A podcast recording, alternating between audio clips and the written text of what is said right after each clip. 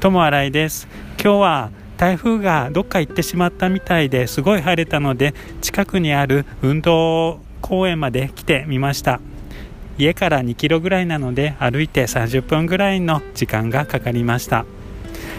到着すると結構人がいっぱいいました。